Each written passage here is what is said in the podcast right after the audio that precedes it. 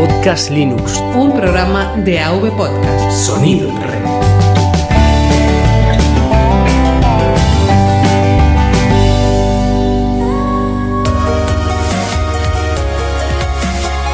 Bienvenidos a Podcast Linux. Un programa para usuarios domésticos del sistema operativo del pingüino.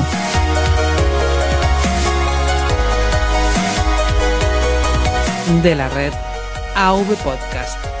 Red de podcasting.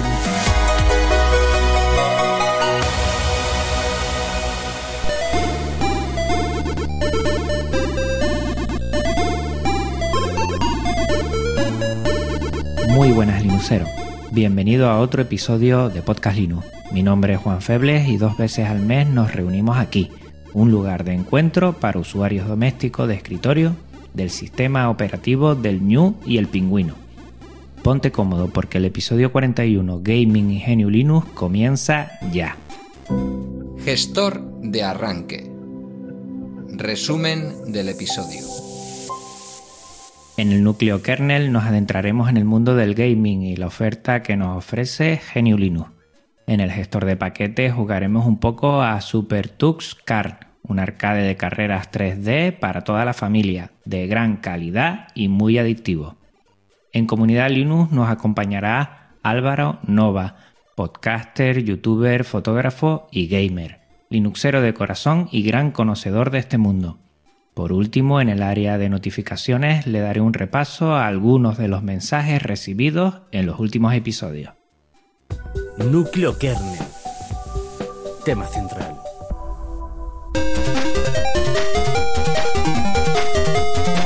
Ahora mismo estoy grabando este episodio con el Ultramove de la marca BAM, un ultra portátil de gama alta con genio Linux. En unas semanas tendrás un especial de todas las experiencias con este laptop de grandes prestaciones. Pasemos ahora al episodio que nos toca. Desde hace varios meses he aparcado el tema sobre el que hoy trataremos, los videojuegos y genio Linux. El mundo gaming es apasionante, con muchos aspectos a tratar, sin duda un sector en auge que no hace más que crecer. El informe global del mercado de los videojuegos muestra cómo este mercado aumentó en el año 2016 un 8,5% con respecto al anterior, pasando a 99.600 millones de dólares. A este ritmo, los ingresos globales podrían ascender a 106.500 millones de dólares en 2017, más de 100.000 millones de euros. En lo que se refiere a países, entre los tres primeros de este listado se encuentran China, Estados Unidos y Japón, seguidos de Corea del Sur, Alemania y Reino Unido. España, por su parte, se sitúa en la octava posición, superando a Canadá e Italia es el de mayor facturación de la industria digital y en España, por ejemplo, consigue cifras notablemente superiores a la de otros medios digitales como las publicaciones digitales, el vídeo bajo demanda o la música digital. Hasta ha superado a la taquilla del cine, hasta hace muy poco la mayor recaudadora en oferta de ocio. Ya sean en computadoras, consolas, smartphones o en las nuevas Smart TV, este sector que se ha reído de la crisis sin afectarle en ningún momento muestra la gran importancia que tiene en nuestros hogares. Siendo un retro gamer convencido, mi idea en este programa es ver las posibilidades que tenemos para jugar en nuestras distros y valorar el presente y futuro de este sector en el software libre. Una queja de los que quieren iniciarse en él es la poca oferta de juegos o la imposibilidad de portar juegos en nuestra plataforma un aspecto que en parte quiero desterrar y dar a conocer las posibilidades que nos ofrece nuestro querido sistema operativo. GNU Linux siempre ha tenido una sección de videojuegos y desde un principio hemos podido entretenernos con ellos, con mayor o menor dificultad y variedad en nuestras máquinas con el sistema operativo del GNU y el Pingüino. Todos estos de software de las distros genéricas tienen su sección de juegos con temáticas como juegos de mesa, lucha, arcade, plataformas, primera persona, estrategia en tiempo real o por turno, emuladores y simulación o carrera. Una variedad que nace de personas o comunidades que quieren aportar su trabajo y esfuerzo o de empresas que portan o liberan sus juegos. Un abanico que te invito a ojear para que observes la cantidad de posibilidades que hay. Ya lo dije al principio, soy un retro gamer de corazón. Desde que entró el Spectrum en mi vida me sorprendió y siempre en mayor o menor medida he estado muy cerca de este tipo de juegos. La Game Boy, la Play y más tarde la Dreamcast se adueñaron de mucho de mi tiempo libre y la añoranza y recuerdos que me dejaron son parte de mi infancia y juventud. Revivir todas estas consolas del siglo XX hoy es una gozada y gracias a los emuladores podemos hacerlo. Para nuestros ordenadores GNU Linux hay una inmensidad de ellos. Cualquier consola de los 80 y 90 tienen su emulador en GNU Linux y como antes te comenté, en los repositorios oficiales de tu distro los puedes encontrar con facilidad. Y aquí hacemos un parón. Para que estos emuladores funcionen se ha tenido que recrear la experiencia de los videojuegos de máquinas recreativas o videoconsolas a través de ingeniería inversa, con cierta polémica de ilegalidad cuando se blinda jurídicamente alguno de estos dispositivos. Podemos estar más o menos de acuerdo en ello, pero es un aspecto que hay que ponerlo encima de la mesa. En cuanto a las ROMs comerciales, juegos privativos empaquetados en archivos para volver a jugar con ellos en emuladores, su uso es totalmente ilegal ya que su distribución en este formato no es oficial y su licencia copyright no lo permite. Y no vale eso de tener una copia física, que la empresa ya no existe o que han pasado varias décadas. Si nos preocupa el respeto por el uso responsable del software libre, también debemos hacerlo con otros y como mínimo ser conscientes que estamos haciendo algo erróneo. Ya sé que esto no va a ser del gusto de todos, pero es una realidad.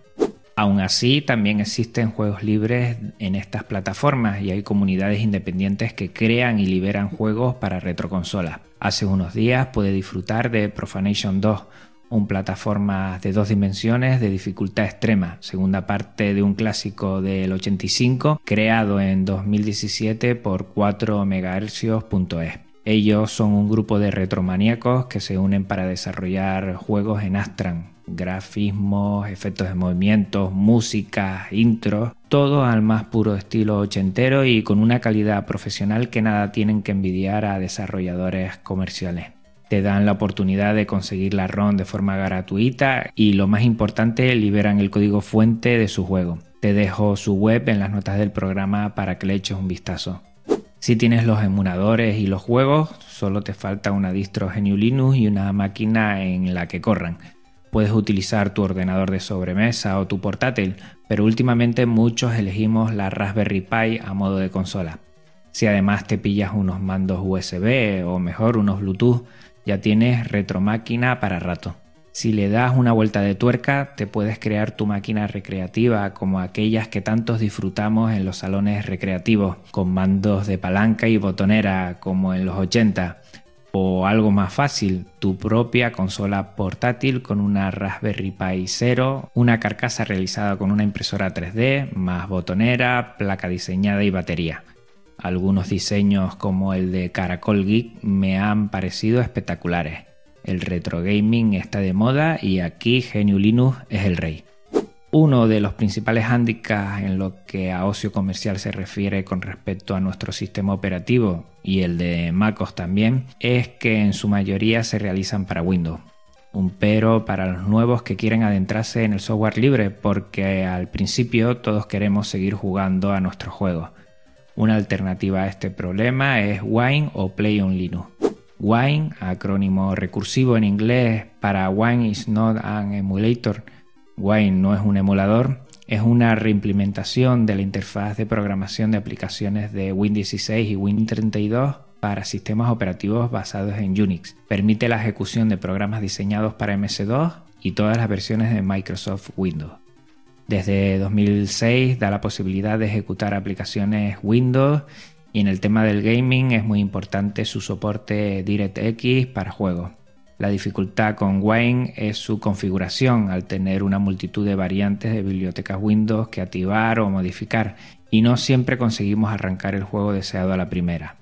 Play on Linux intenta solucionar este hecho configurándolo para la ejecución adecuada de programas, especialmente videojuegos, mediante el uso de scripts. Estos scripts son creados por los usuarios y su extensión de archivo es .pol. Personalmente hace mucho tiempo que ya no utilizo ninguno de estos programas e intento buscar alternativas a juegos dentro del propio software libre, pero ahí queda como posibilidad atrayente a los nuevos y que en poco tiempo conozcan las demás alternativas que hay. Una noticia que leí hace poco y que sí me gustaría dejar constancia es la nueva consola que saldrá en 2018 de la mano de Atari, esta mítica compañía que impulsó el mundo de los videojuegos. El próximo año verá la luz Atari Box, su nueva propuesta que integrará retrojuegos de la marca con novedades y que comentan que llevará GNU Linux en sus tripas. Estilo retro que está funcionando muy bien en el mercado como la NES o la Super NES Mini y en esta ocasión se ha optado por nuestro sistema operativo.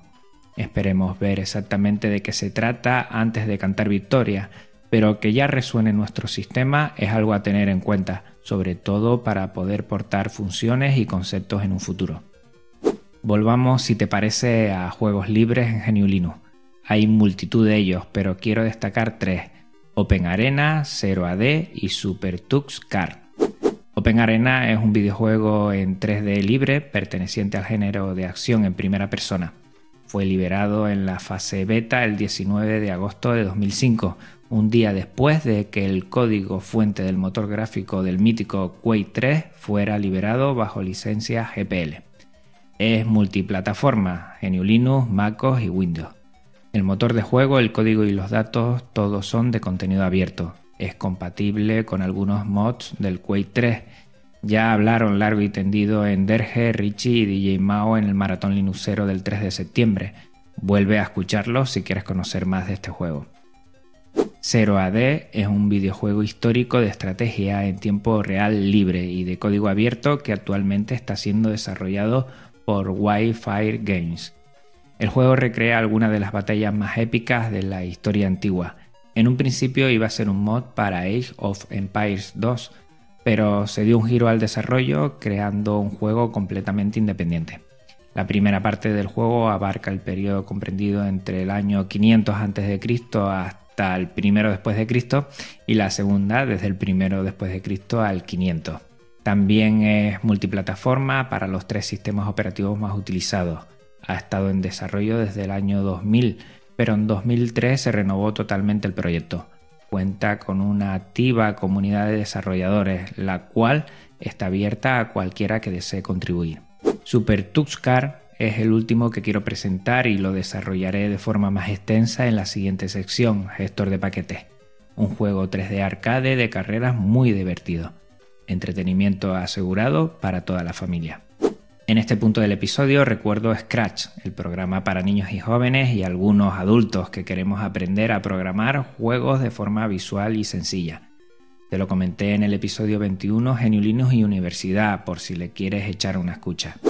La revolución en el gaming ha venido de la mano de Steam, plataforma privativa de distribución digital, gestión digital de derechos, comunicaciones y servicios multijugador desarrollada por Bale Corporation. Es utilizada tanto por pequeños desarrolladores independientes como grandes corporaciones de software para la distribución de videojuegos y material multimedia relacionado. Steam además ofrece varias maneras para la comunicación entre los miembros de la comunidad, la posibilidad de utilizar chat de voz en cualquier momento y actualizaciones automáticas para todos los juegos que ofrece. Apareció originalmente en 2003 y es multiplataforma, llegando a nuestro sistema operativo 10 años después. Para poder disfrutar de todos estos servicios es necesario estar registrado mediante la creación de una cuenta gratuita a la que se vinculan los videojuegos comprados por el jugador. Steam cuenta con más de 12.000 juegos disponibles, de los cuales 3.000 son compatibles con Linux. Además cuenta con cerca de 142 millones de usuarios. El 27 de noviembre de este año batió el récord de jugadores simultáneos, con la cifra astronómica de 17 millones. La apuesta más importante de Steam en Linux es SteamOS, una distribución derivada de Debian y desarrollada por la propia Bell como sistema operativo principal de la línea de videoconsolas Steam Machine. Lanzada a finales de 2013, esta distro trae una capa de personalización para funcionar como si se tratase de una videoconsola y una serie de controladores privativos optimizados para sacarle el máximo rendimiento al hardware y funcionar de la mejor manera posible tanto con gráficas de Intel como Nvidia o ATI.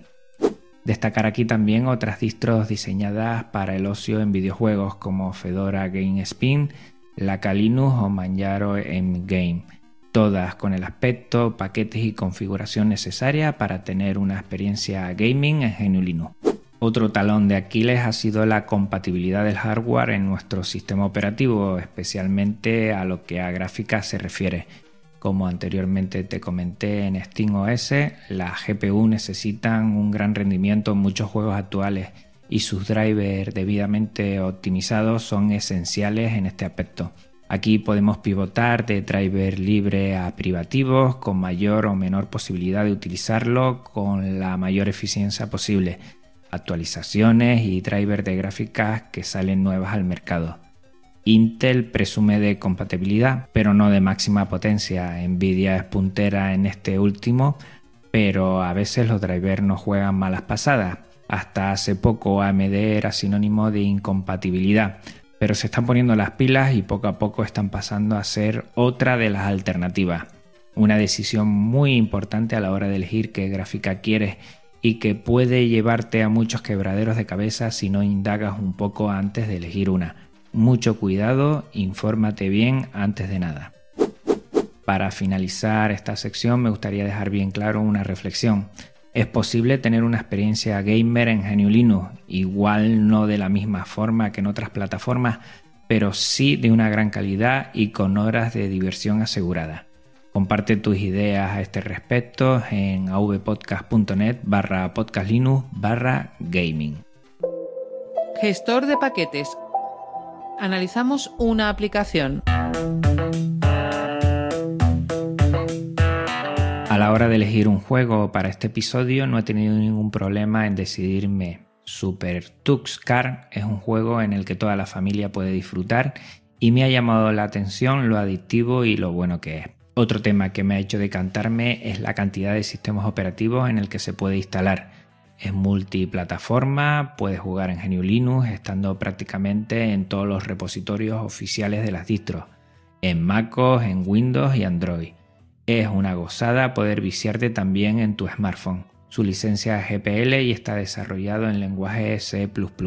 Es un juego de carreras arcade 3D donde al estilo Mario Kart pilotarás un coche de esos seleccionando uno de tantos personajes del mundo del software libre Tux, evidentemente, New, Conky, mascota de KDE, o Visti, mascota de BSD, entre otros. Sus especificaciones en 3D exigen un renderizado poligonal que requiere de tarjetas gráficas de cierta potencia para disfrutarlo en su máxima expresión.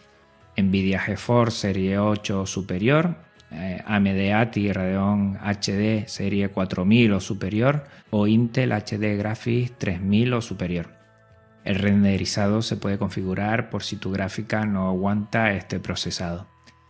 Tiene también varios niveles de dificultad, principiante, intermedio y experto, cuatro modos de juego, carrera normal, tiempo de prueba, sigue al líder o Grand Prix, y el lanzamiento de la primera versión, la 0.2, tuvo lugar en septiembre de 2006.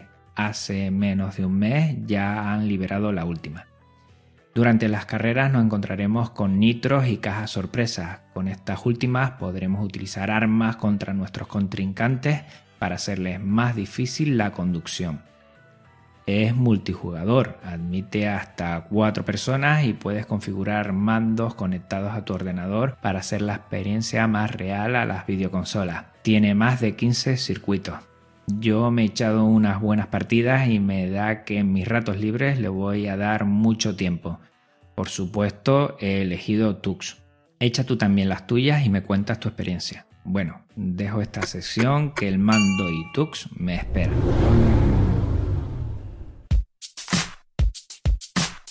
Comunidad Linux.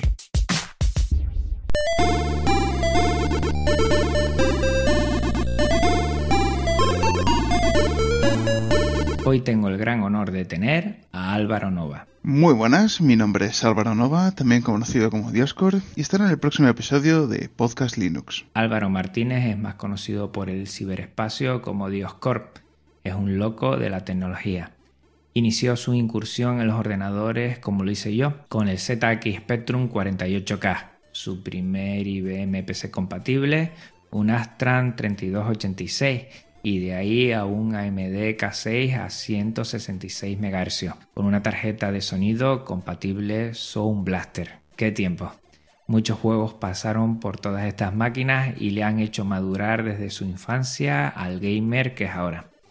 Youtuber desde 2008, le gusta cacharrear con muchos dispositivos y darlos a conocer.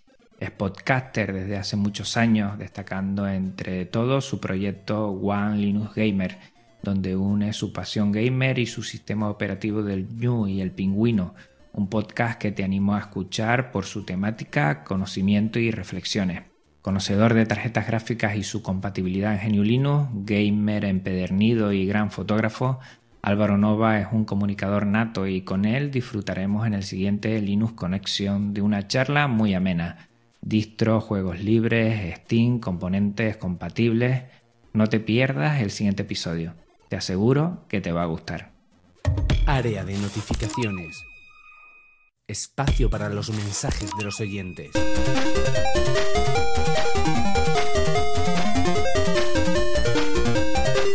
Pasamos, como siempre digo, a la sección que más me gusta. En el correo podcastlinux.vpodcast.net, Miguel Ángel nos escribe. Antes de nada, un saludo desde México. Soy profesor al igual que tú y ya llevo varios años en el mundo Linux, aunque hay momentos que los procesos institucionales nos alejan por el software privativo que debemos usar. Procuro siempre tener alguna distribución de Linux en mi equipo, además de que invito constantemente a mis alumnos a acercarse a este mundo. He pasado por Ubuntu, Debian, Arch y otras. Actualmente me encuentro en OpenSUSE. Por fin pude ponerme al corriente con los podcasts. Se puede observar una evolución y un crecimiento en tu trabajo, aunque debo decir que los primeros episodios son mis favoritos. Gracias a ti conocí a los amigos de Slimbook. Lo malo es que acabo de comprar un equipo, es un AMD y como me ha dado problemas para poderlo hacer trabajar con Linux. Pero probablemente ellos son mi siguiente objetivo tienen varios modelos muy interesantes y sobre todo certificados para Linux, que es mejor. Cuando encontré tu podcast fue cuando regresé a Linux, fue reencontrarme con este mundo que como en uno de tus episodios dices, es libre, pero no es gratis, ya que cuesta tiempo y desvelada.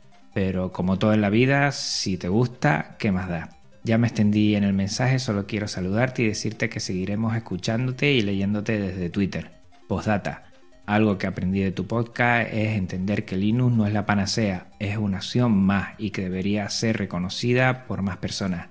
Y en eso estamos trabajando. Pues Miguel Ángel, lo primero, muchas gracias por los correos, porque es lo más que me gusta dentro del feedback, que es lo que me encanta conocerles a todos ustedes como oyentes eh, que me pasen y tengan el tiempo y las ganas de poder escribirme algo, pues a mí, bueno, me siento muy recompensado. Sobre lo que dices, pues yo estoy, al igual que tú, bastante convencido. Eh, GNU Linux es una opción, una opción más, no es la única y tenemos que divulgarlo como tal. No es una obligación, es una oportunidad y es una oportunidad más. Y sobre todo el tema de la filosofía es muy importante. Si todo esto que hablamos de libertad, de compartir, de aportar, tú estás en sintonía, pues este es tu sistema operativo. Muchas gracias. En la web avpodcast.net tenemos los siguientes mensajes. David Freire dice, Buenos días Juan, en primer lugar darte las gracias por tu podcast porque gracias a él aprendo mucho cada día. Este episodio me ha interesado especialmente porque me gustaría tener un móvil con software libre. Espero que estos proyectos de los que hablas en este episodio se hagan realidad. Yo también estoy siguiendo tu tutorial para crear mi propio podcast y quiero darte las gracias por esa aportación. Recibe un cordial saludo desde Galicia. Pues David, otro para ti desde Tenerife. Pues nada, el tema de móvil y software libre parece que ha gustado bastante y sobre todo la charla con Alex Paul que también ha gustado mucho. En el tema de crear tu propio podcast, pues adelante. Si cualquiera que me esté escuchando ahora quiere sacar adelante un podcast, pues que me escriba porque yo seré el primero que le voy a ayudar. Me encanta este medio, como siempre lo digo, y hace falta más podcast de la temática que tú quieras pero hace falta mucho más podcast. Pues muchas gracias David. En Twitter, huldelacbeta, arroba huldelacbeta. ¿Quieres crear tu propio podcast con software libre? Aprende con el curso de podcasting gratuito de Podcast Linux. ¿A qué esperas?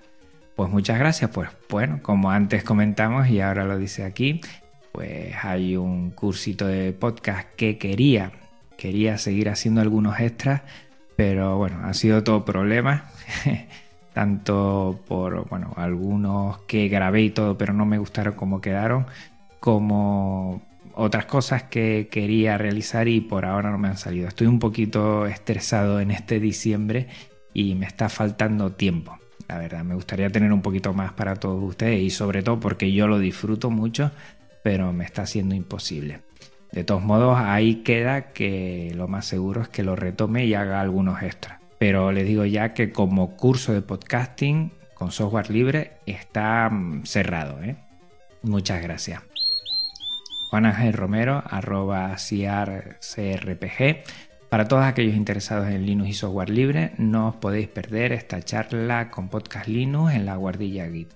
Pues sí, Juan Ángel se puso en contacto conmigo y en la guardilla Git, que lo puedes encontrar este podcast en Ivo, pues tuvimos una charlita muy distendida hablando de GNU Linux, hablando de sus posibilidades y la verdad me sentí como en casa. Yo soy de los que estoy abiertos a cualquier petición que me hagan porque me encanta ponerme al micrófono y hablar del sistema operativo que más nos gusta. O sea que por ese tema eh, ya saben, aquí me tienen. Venga, un abrazo Juan Ángel. Martín, arroba GOP994 Linux Mint la recomiendas a alguien que viene de Unity, Ubuntu. Genomesel no me termina de convencer, además que anda peor de lento que Unity en mi laptop. Pues Martín, no sabría qué decirte. ¿eh?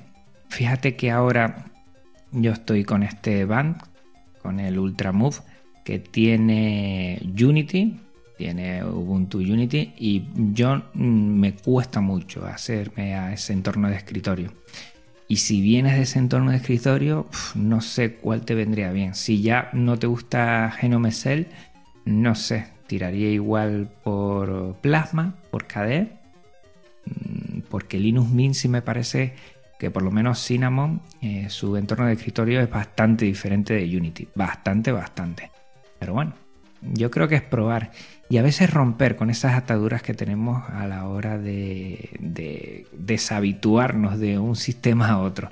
A mí me ha pasado a veces, yo ahora estoy con Cinnamon, estoy con Plasma, estoy con Mate, que lo tengo en algún otro laptop, en un netbook. Y, y, aunque tengas que desaprender un poco y habituarte a otras cosas, yo creo que eso te abre la mente. Yo creo que todo entorno de escritorio si están ahí es porque se usan y porque tienen cabida dentro de GNU Linux. No hay ninguno mejor. Si vienes de Unity, pues es complicado ver otro entorno de escritorio que se parezca a este. Prueba y, ya me dice. Venga, un abrazo. DJ Mao, DJ Mao Mix, arroba DJ Mao Mix. Eh, iniciamos Libre Session en directo de solo música electrónica mezclada desde Ubuntu Studio con Mix música de licencia Creative Commons para dar a conocer la filosofía que hay detrás de ella y sus artistas. Pues agradezco mucho a DJ Maomix porque este es otro de mis pequeños proyectitos que es Libre Sessions, terminado en S. Y ahí lo que intentamos hacer es que dentro de archive.com pues dejar liberar unas sesiones donde pongamos a todos los artistas y donde se dé a conocer que la música libre suena muy bien suena muy bien. También como la comercial, lo que pasa es que se conoce menos, pero suena también una como otra y hay gente y hay artistas que lo hacen muy muy bien. Y mi idea es esa, ya hemos hecho una de música indie, hemos, eh, eh, DJ Mao ha hecho esta de música electrónica y está abierta a todo aquel que quiera colaborar. Si a ti te gusta la música Creative Commons y tienen un listado de un tipo de música, pues puedes crear una sesión de una hora y lo único que tienes que hacer es poner eh, el listado de todos los artistas con el título de la canción y con eso pues ya lo podemos hacer. Sobre todo es dar a conocer la música y a sus artistas. Venga, gracias DJ Mao Mix porque no te lo pensaste dos veces, hiciste la sesión en un momento. Muchas gracias. Yugit, arroba Yugit Podcast, eh, es alucinante. En breve hablaré de algunas aplicaciones de software libre en Android que están en F. Pues Yugit Podcast, eh, Ángel BCN, que está detrás de este gran podcast, comenta lo que, lo que hemos hablado, que F es un repositorio para Android que lo puedes instalar y que está genial. Y dentro tiene todo lo que es software libre. A partir de ahí te puedo asegurar que te va a llamar mucho la atención algunas aplicaciones que están y que van fenomenal, que van fenomenal. Pues bueno, hasta aquí el episodio de hoy. Recuerda que puedes contactar conmigo de la siguiente manera. A través de Twitter arroba podcastlinux, por correo podcastlinux arroba vpodcast.net, en la web avpodcast.net barra podcastlinux y en mi blog podcastlinux.gitlab.io. Tenemos un canal de Telegram para los seguidores que se le hace larga la espera t.me barra y también un canal de YouTube para visualizar mis screencasts y cursos youtube.com barra podcastlinux. Si quieres ser de los primeros en tener los episodios una vez se publiquen, utiliza el feed feedpress.me barra podcastlinux. No olvides tampoco que estoy en iBots y en iTunes. Pásate por podcast.com, podcast con K, para no perderte ninguno de mis episodios. Y recuerda, todo AV Podcast está alojado en neodigit.net, nuestro proveedor de confianza de habla hispana. Hasta otra Linuxero. Un abrazo muy fuerte. Chao.